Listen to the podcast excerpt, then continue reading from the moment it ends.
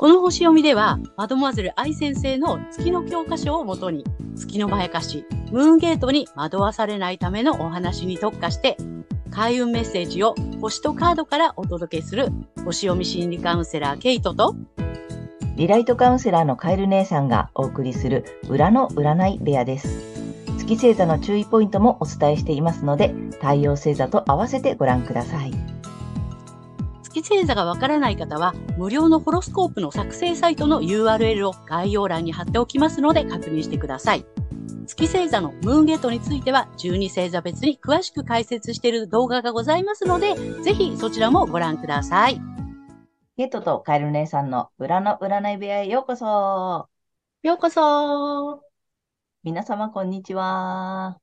お元気ですか、えー、今回はえー、6月18日、双子座の新月のね、えー、星読みとカードリーディングをお送りしたいと思います。まずはね、えー、けいちゃんに星の動きの解説をお願いします。はい。えー、今回の新月は、双子座の26度、えー、Q ハウスというところで起こる、えー、新月となります。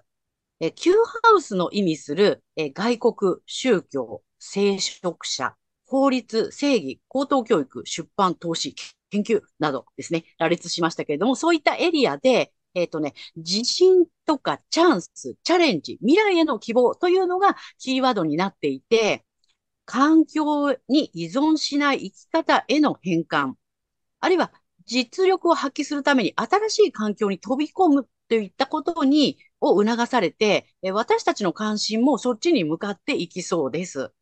で、この新月に唯一アスペクト、特定の角度をとってきているのが、えー、海洋星になります。えー、健康、衛生、食料、兵役、軍隊、労働者などに関する、このロックハウスにあって、90度という、緊張角なので、自分の意思を持てばそれを形にできる。受動的になってしまえば飲み込まれるぞっていう感じで煽ってきそうです。また、印象的なのは、ディセンダントに、え、傷と癒しを司る小惑星の議論がほぼ重なっていることですね。え、外交とか同盟国、紛争、ビジネス、合意などのエリアで、まあ、恐れを感じたり、まあ、傷つくようなことが、まあ、あったとしても、え、逆境に強く、えー、結果的に癒しにつながっていきそうかなという雰囲気ですね。はい。まとめますと、外国や宗教などに対して、あるいはそれらに関する法律や研究などに正義感を持って、環境に依存しない生き方への変換へ意識が向かいそうですが、この健康とか衛生、食料、兵器、軍隊、労働者などに関することで、海洋性の意味する薬や映像ですね。これを通じて受動的になれば飲み込まれるぞという、まあ、どちらかというと、こう必要以上に危機感を煽られたり、まあ、ストップをかけられるイメージかなということなので、この辺はやっぱりね、注意してよく見ていかないといけないかなっていう感じはします。はい。まあ、でも外交などにおいてもね、逆境に強く積極的な意思を忘れずに取り組むことで、え、結果的には癒しにつながっていきそうかなというふうな感じですね。また、え、同じ日、この6月18日、新月の約11時間前に、え、土星が11月4日までの逆行を開始します。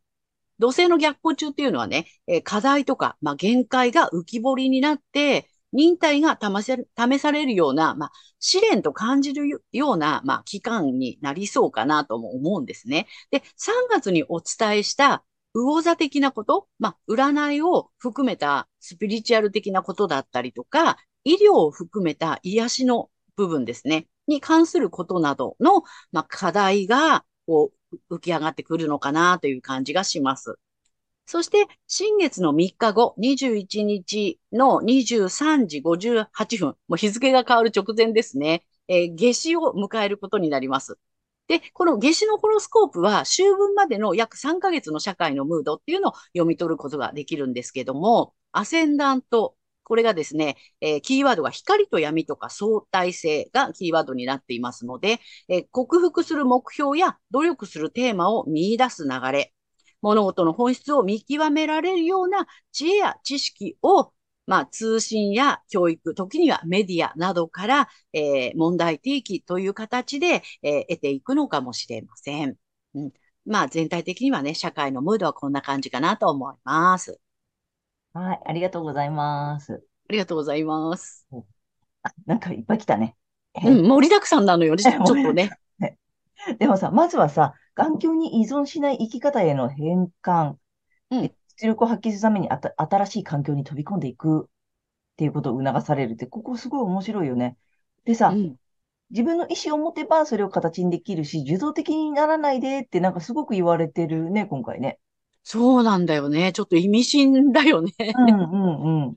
うん。的になれば飲み込まれるぞとかね、自動的になるとその判断力を誤るよとかさ、うん、なんかその辺はすごい強いメッセージなのかね。うん、そんな感じがしますね。いろいろね、問題出てくるかもしれないけど、そこにだからね、あの、飲み込まれないようにして、うん、ね、うん、意識しておいた方がいいかなっていうね。ね、あの、ニュースを見てあまり踊らされないように。そうです、そうです。それすごく大事。ね。あの、うん、あとはね、ど、あの、逆光、土星の逆光も来るし、そう。夏至もあるし。そう。ね、なん、なんかね、こう、メッセージがね、なんかリンクしてる感じがする。うん。うん。そうだね。なるほど、なるほど。ちょっとね、社会的な動きはそんな感じでありそうなので、まあ、あまり、その、なんだ、噂とかね、あんまそういうことに踊らされないように、ちょっと注意したいそうですね。うん、思いました。はい。あと、個人的にはどんな感じ、うん、えっ、ー、と、個人ではですね、Q ハウスは探求とか専門知識、あとは思想とか哲学、精神性、海外、スキルアップなどがキーワードの探求と精神性のエリアになります。で、ここで私たちも環境に依存しない生き方への変換とか、まあ、実力を発揮するために新しい環境に飛び込んでいくということの、まあ、探求とかね、あるいはその精神性でスタートをすることを、ちょっとね、促されて、そっちの方に気持ちも向かっていきそうかなっていう、そんな感じですね。で、一方、この勤労とか技能ですね。あの、まあ、訓練とかね、人の役に立つ。えー、あとは、えー、健康管理、体のケアといったことをキーワードとする、えー、義務、働き方と健康のエリア。ここに多様性がね、まあ、捨て身の意思が大きなチャンスにつながるよと。で、先ほどと同じメッセージで、自分の意思を持てばそれが形にできるけど、受動的になれば飲み込まれちゃうよっていうことで、まあ、夢やビジョンを見せつつ、こう、煽ってきそうな感じかな、と いう感じですね。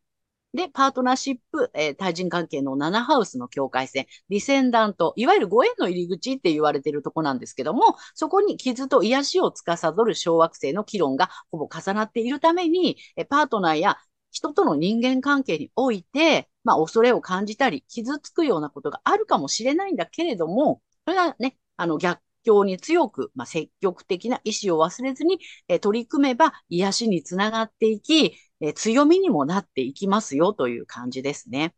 で、今回この右半分に天体が集中していることからも、この2週間は対人関係がテーマになってきそうです。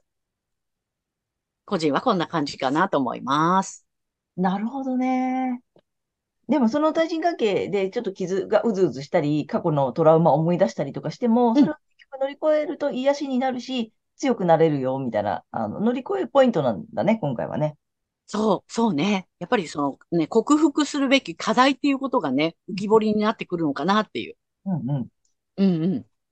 あの、捨て身の意思が大きなチャンスって、ちょっとすごいけどね。なんか、なんかまあ、あの、ビビらずにちょっとチャレンジしてほしいな、みたいな感じかな。ね。そうだと思います。ね、で、形に、うん、そ、ここ2週間はね、それをちょっと意識して。ね。うん。やってみるといいかもしれないね。はい。はい。ありがとうございました。ありがとうございます。はい。では、今回の新月が、乙女座さんにとってどんな新月なのかということでお伝えしていきたいと思います。乙女座さんが環境に依存しない生き方への変換や自分の知性や能力に自信を持ち、より大きなチャンスを求めてチャレンジすることなどの探求を促されるエリアは、キャリアやライフワークなどをキーワードとするビジネスの領域になります。えー、環境に依存しない生き方ということで、えー、企業や独立を視野に入れて探求する。また、すでに起業されている方も、今の環境に依存しない理想の生き方のために、チャレンジをスタートしていくというような時期になりそうです。はい、ぜひ意識してみてください。そして、恐れを超えて癒していくエリアは、え血縁関係やセクシャリティを含むえ深いつながりの領域になります。ベースの対人関係などにおける、え傷や恐れを癒すために、相手の態度がどうであっても、それに左右されずに積極的な意志、私はこう生きたいなどを忘れずに、えー、いてください。はい。そしてこの時期のラッキーアクションになります。発展のキーワードは真の目覚め、落差、え大逆転、対価、まあ、花開くですね、になります。思想、哲学、専門知識、海外などの探求や精神性のエリアで、人との違い、まあ落差ですね。これを受け入れることで意欲が刺激されます。えー、私とは違う思想なんだなとか、あるいはこの専門知識の分野で、えー、まあね、あの、人との違い、私はなかなか覚えられないとかね、もしかするとね、そういうところがこう刺激されるかもしれないんですけども、その、えー、落差に気がつくことで、えー、やる気のスイッチが入る。まあ、そんな時期になっていきますので、ぜひそれを発展にね、変えていくということで意識していただければと思います。そして、金運アップの鍵になります。えー、自分だけの空間、ネット上などの目に見えない領域で楽しいアイディアやコミュニケーション、えー、人を感動させる表現などの優れた創造性、クリエイティビティを発揮していくことになります。部屋にこもって黙々と創作活動に勤しむとかね、またはネット上で発信していく、え、コミュニケーションを楽しむなどを計画的にやってみてください。はい、ここまでが、えー、太陽乙女座さんへのメッセージとなります。そして、ここからは月乙女座さんへの注意ポイントになります。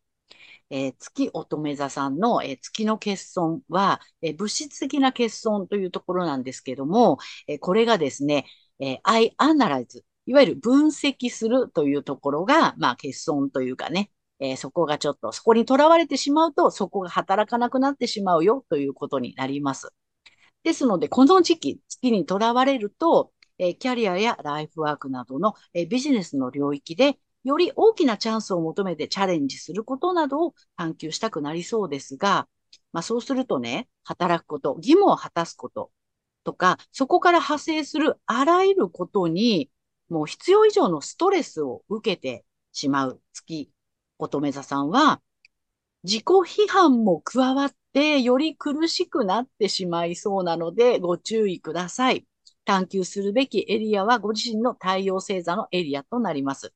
そしてこの月のまやかしから抜けるために、反対星座の魚座さんの回をぜひ参考にされてみてください。はい、この反対星座をね、活用すると月のまやかしリセットされますので、月と太陽が同じ方には特におすすめです。はい、星読みは以上となります。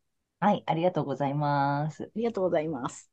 あの、月星座が乙女座さんはさ、今、あの、分析っていうね、あの、キーワードが出てきたんだけれども、あとさ、やっぱ乙女座なので、あの、ちゃんと、ちゃんととかさ、しっかりしなきゃとかね。そう。まあ、細かくできなきゃとかっていうところにすごくこだわりやすいじゃない？で、うん、まあ、私のさ、あの、知り合いにもさ、月星座が乙女座さんいるんだけどさ、あの、やっぱり、整理整頓ができなくてはいけないってめちゃめちゃ思い込んでるんだよね。まあそこにね、こだわっちゃうんだよね。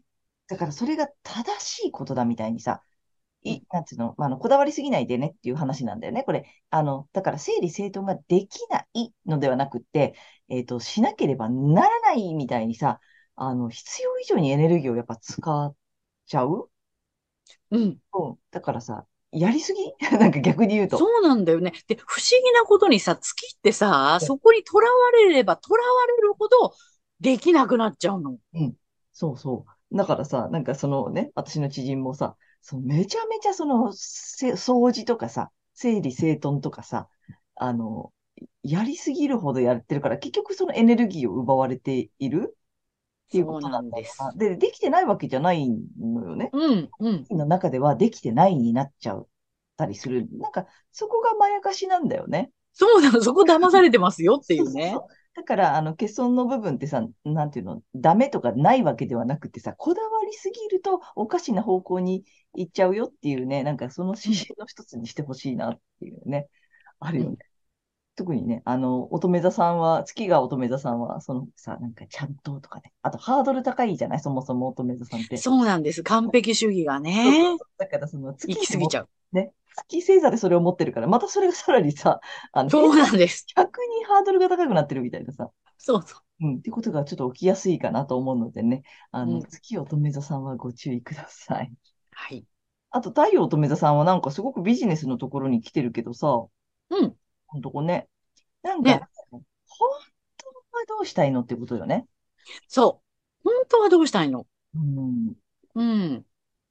だから、あの、ビジネスの領域と言ってるけど、ライフワークだからさ、うんうん。その、まあ、転、転職と、へ転命というかね、自分は本当はどう生きていきたいのっていうところが、すごく大事なことだと思うのね。お仕事とかなんとかっていうこと。に限定するのではなく、うんうん。そのライフワーク、自分のさ、生き方、人生としてどうありたいのみたいなさ、どう生きたいのって言ったときにってことだよね。そうなの、そうなの。だから、まあ、おあの、環境に依存しない生き方なので、逆にね、そのお仕事を辞めて、本当はこういうふうに生きたかったんだっていうふうに、えーなってシフトしていく方も多いんじゃないかなと思います。うんってことだよね。うん。なので、その辺ちょっとね、その、前回も結構ビジネス、ここのとこちょっとさ、あの、乙女座さんビジネス、ビジネスみたいなさ、意外と来てたじゃない？けど、うんなんかそうじゃなくて、そのライフワークっていう、あれよね、人生の自分のベースの生き方どうするみたいなところを見てほしいなってことだよね。そうです、そうです。はい。ぜひね、ちょっと参考にしてみてください。はい。ということで、ここからはカエル姉さんのカードリーディングならぬカードカウンセリングに行きたいと思います。お願いします。で、今回ね、ちょっとガチで2枚あのタロットにしてみましたよ。はい。乙女座さん行きますよ。よいしょ。ダダン。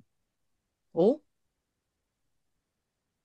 あのね、まあ、解説していきたいと思います。はい。はい。まずね、えっとね、ワンドのクイーンうんの逆位置と、うんあのね、えっと、ソードのエースの聖地。うん。なんつったらいいのかな？ちょっと深いよ。はい、行きますよ。はい。どっちから行こうかな？あのね、まあ、こっちだね。まあ、ちょっとクイーンから行こうか。で、逆位置なんだよね。で、あのね、もしかしたら、自分では良いと思っているものが、実はうんマイナスの方向に作用しているものにない？ちょっと皆さんに、あの、乙女座さんに問いたい。うん。もしうん。正しいと思っててさ、これが正しい、これが正解だ、みたいに思って当たり前だとかね、その中になんか、実は、えっとさ、まあマイナスの方向だからさ、なんかちょっと自分ではしっくりきてないとかさ、なんかうまくいってないとかさ、まあ例えば、うんとなんだろう、評価されてないとかさ、まあ結果が出てないとかね、もろ。なんうん。かそんなのもあんのかなと思ったんだけど、そんなものないですか？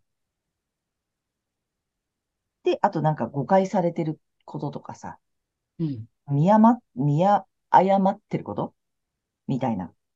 そんなメッセージなんだよね、これ。うん。であとね、まあ冷静さをちょっと失って暴走してませんかとかね。なるほど。うん。だからやっぱりその、ちょっと価値観の中でさ、調べてほしいなと思ったんだよね。うん。うん。本当だったらさ、もう、なんていうの？まあクイーンさんだしさ、うん。魅力のある人なんだよね。なんか、だから魅力の出し方間違ってませんか？なるほどね。あでも自分では合ってると思ってんの。うん。うん。だけど、じゃなくて、あれみたいなやつよ。うん。うん。あれおかしいな。これでうまくいくはずなのになとかさ、これであ合ってるはずなのになんかあれみたいなやつ、ちょっと見直してほしい。なんだ、普通にこうなるから。なんか、そこを、まあ、うん。ちょっと見極めてほしいところ、見直してほしい。あ、さっき、まあね、今回のメッセージで言うと、今回、そのライフワークなんだよね。うん。まあ、ビジネス云々というよりは、その生き方とかさ、本当はどんな暮らしがしたいのとか、どんな生き方をしたいのって言ったときに、いや、これで合ってるはずなんだけど、おかしいな、みたいなやつ、うん。なんかあるのかもしれないなって思ったの。うん。あちょっと深いでしょ？ね。うん、深いメッセージだなと思ったの。で、本当ならね、恵、恵まれてるカードなのよ。もちろんおうん、金、も豊かさもさ、うん、うん。愛も、美も。が、なんかさ、あれ？なんかちょっとセオリー通りにやってるのにおかしいな、みたいな。で、意う外と。そのセオリーにし縛られちゃうのも、乙女座さんの得意技だったりするでしょ？そうね。乙女さんやっぱりさ、その義務を果たすとかさ、うん、役に立つっていううね。ん。まあそういったところもキーワードになってるから。で、真面目でしょ？すごうく。ん。うん、だからその当たり前だと思って信じていることの中になんかちょっともしかしたら違和感があるのかもしれないなって思ったの。うん。でね、で、まあまあ、もう一つはソドのエースのさ、聖地なので、まあまあ、もちろんいいカードなのよ。うん。でね、やっぱ切り開いていくことなんだよね。剣だしね。はい。一番だしね。うん。あのね、やっぱ未来を勝ち取れるのよ。うん。本来なら。で、新しいことにチャレンジしていこうねっていうカードなのよね。うん。だからやっぱね、その古い価値観がすごく気になる。そうだね。うん。なんて言ったらいいのかな。だからね、やっぱこれまでと違うやつって言ってるんだよね。うん。うん。心新たになのよ、これ。開うん拓、うん。開拓なのよ。これ、うん。まあ、まあ、簡単に言ったから新規開拓みたいなさ。はい。新しいものを切り開いていくスタートの一番なんだよね。うん。うん。でももちろんこれ勝利のカードだしさ。あとね、打開していくカードでもあるのよ。だからやっぱなんかね、違うんだよね。そうだね。なんか、あの、本当の自うん。分の幸せの形っていうのをさ、ずーっとこうね、あの、探ってきて、で、具現化に入って、人と関わっていくよっていうフェーズに入ってきたんだけうん。ど、ここで課題がね、うん。浮き上がってきてるんじゃないかな。ああ、うんうんそうのん。本当の幸せの形って本当にそれでいいのってういう。ん。うん。うん。それじゃないんじゃない？新しいとうん。こなんじゃないっていう。でね、多分、さっきも言ったけど、価値観の中にないから分かんないのよね。なるほどね。うん。自分ではうん。気づいてないし、何が、えっと、古くなってるかとかさ、本う当はん。何だったのかって多分ね、こう、ピンとこないんだよ。はいはい。あでもね、やっぱ全然違うもの。うん。ま、多分ね、ご自身では全く想像していないものの新規開拓が、これがめっちゃいいのよ。うん。うん。ここにみ、あなたの未来があるよ。未来を勝ち取るっていうカードなので、うん。だからちょっとね、古い価値観をすごく探してほしいのよね。そうだね。うん。今までの成功パターンにとらわれてないかっていう。そうそうそう。で、うまあ、ん。千野星座さんでもあるしさ、多分その古い価値観が新しくなってるよっていうことを、もうすごく、その中にもヒントがあると思うんだよね。そうね。うん。ちょっとそこを見てほしい。めちゃめちゃ。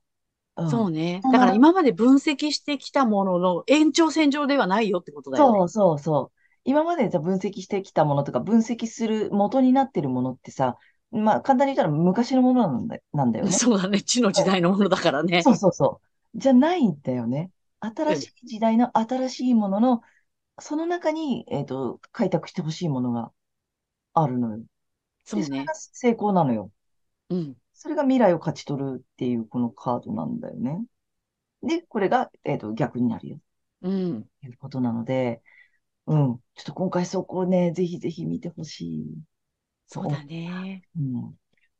課題が出てきてる感じがしますする、うね。ん、思います。はいということで、3枚目はまたリアルに行きたいとうんうん。思います。はい、ちょっとまあ、そんな、そんな乙女座さんにぜひメッセージを。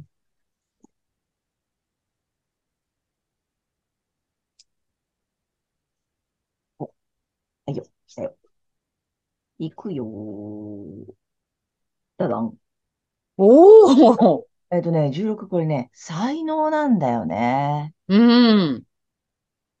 ああ、だからさ、メッセージがね、唯一無二の才能を輝かせるとき。だからさ、やっぱりさ、その自分で気づいてないとこなんだよね。そうね。でのありきたりの、なんか、なんかさ、その、まあ、地の時代というかさ、昭和うの時ん。代というかさ、その時の才能とか価値とか成功とか、そこじゃないんだよね。うん。で、そこに自分の良さの唯一無二の、あの、才能が輝くやつがあるわけよ。うん。う。うんん。うん。それにさ、気づいっていくときうん。なんだと思うよ、これ。ねえ。本当はどんな暮らしをしたいの？本当は、なんかだから、あ、条件とかね。うん。いや、そうは言ってもそれはできないとかさ。いやいや、うんじゃああれどうするんですかとかね。誰がご飯の支度するんですかとかね。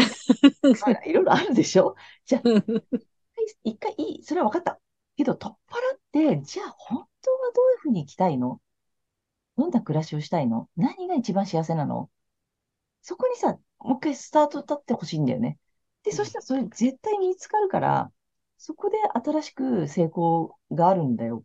うん。なんかこうね、かま、これ想像じゃない？これ風の象徴なんだよね。そうだよね。うんう風ん。の時代の新しい才能とか新しい成功なんだよ。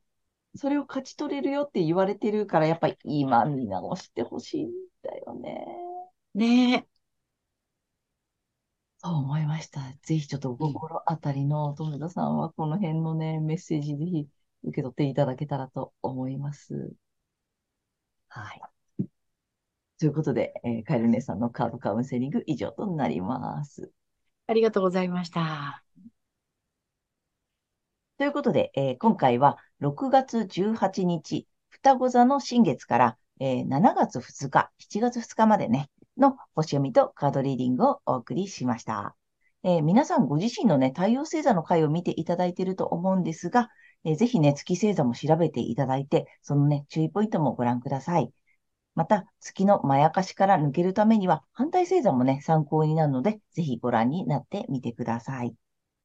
ということで、けいちゃん、次回の放送は？はい。7月3日、ヤギ座の満月となります。とチャンネル登録、グッドボタンなどいつもありがとうございます。励みになっておりますので、これからもよろしくお願いいたします。はい。えー私たち2人の個人鑑定の詳細やブログ、えー公式 LINE などの URL は概要欄に載せてありますので、そちらの方もぜひよろしくお願いいたします。はい。ということで、えーと、皆様、2週間ね、ぜひ、あの、楽しくお過ごしください。ありがとうございますあ。りがとうございました。えーまた次回。